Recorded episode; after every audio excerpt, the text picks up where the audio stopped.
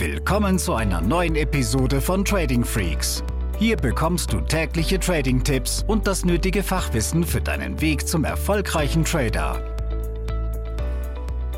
Wir sprechen heute über ein heißes Thema, nämlich die US-Schuldengrenze, weil das in den nächsten Tagen an den Märkten durchaus Volatilität bringen kann. Der eine will sich vielleicht davor schützen, der andere eine Trade-Idee aufbauen und genau darüber sprechen wir jetzt. Andreas, vielleicht so als Einstieg, worum geht es hier gerade? Ja, also wer schon ein bisschen länger dabei ist oder auch sich einfach hier und da mal ein bisschen politisch interessiert, hat das Ganze vielleicht auch schon 2011 mitbekommen.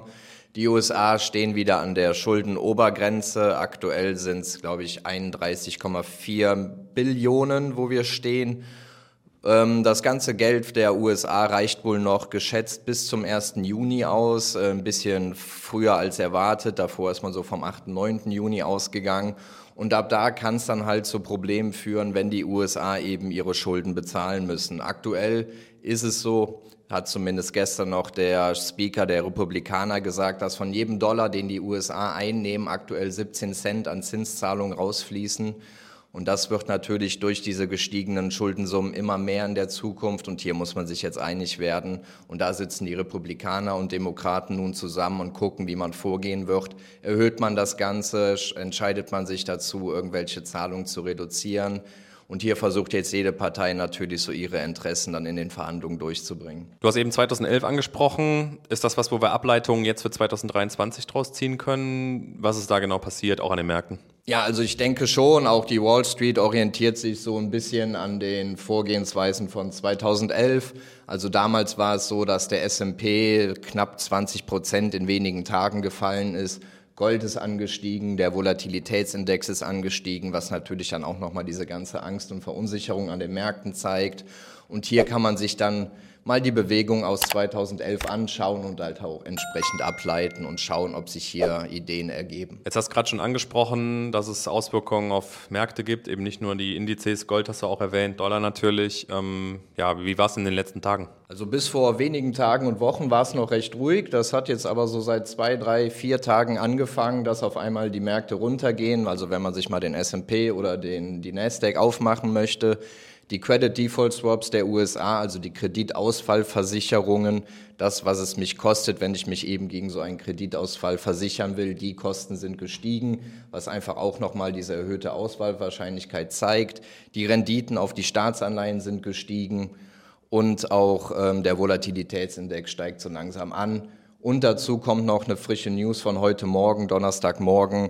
Fitch, die Ratingagentur, hat das US-Staatsrating jetzt unter Beobachtung mit Ausrichtung negativ. Genau, jetzt haben wir noch was Spannendes dazu gefunden, nämlich eine Aussage ja, oder eine Nachricht von JP Morgan, der großen Investmentbank, was die so ihren Kunden rät. Was ist das konkret? Also die sagt, äh, geht long im Volatilitätsindex, um einfach so diese ganze Wohler, die Gefahr und Verunsicherung mitzunehmen und gleichzeitig shortet den Russell 2000. Der Russell 2000 ist der Index mit den 2000 kleinsten börsennotierten Unternehmen.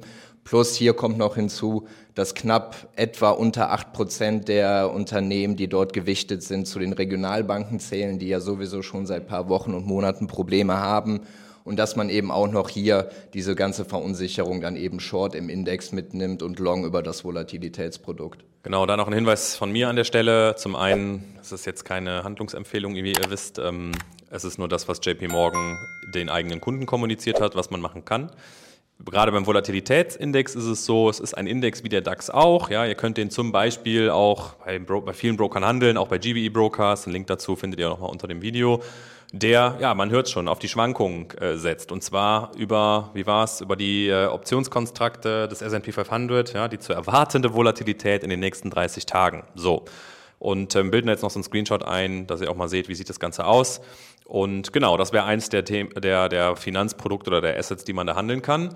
Möchte aber auch nochmal sagen, Märkte nicht isoliert betrachten. Ihr werdet die Schwankungen, gerade wenn es um den Dollar geht oder den, die USA, auch in anderen Märkten sehen. So, im Währungsmarkt gilt, Schweizer Franken, japanischer Yen sind die sogenannten Risk-Off-Währungen. Die finden Zulauf, wenn Unsicherheit an der Börse ist. Genau das haben wir jetzt momentan, wo wir dieses Video aufnehmen. Und die Risk-On-Währungen, die eher in ruhigeren oder sichereren Zeiten Zulauf finden, sind dann eben so Währungen wie australischer Dollar, New Zealand Dollar. Ja, also gibt verschiedene Assetklassen, wo man sowas umsetzen kann, aber da habt ihr jetzt einfach auch nochmal eine Idee dazu bekommen.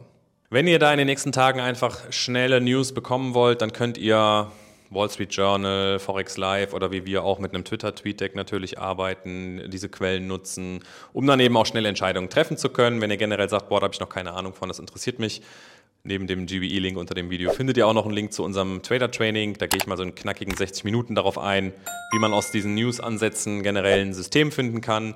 Wichtig, ihr braucht keine 8 oder 10 Stunden vor dem Bildschirm sitzen. Viele der Strategien lassen sich mit 15, 20, 30 Minuten Zeitaufwand am Tag handeln und passen deshalb auch ganz gut zu Berufstätigen. Nehmt es mal mit, es ist kostenlos und ja, gute Restwoche. Bis dann. Diese Episode ist zu Ende.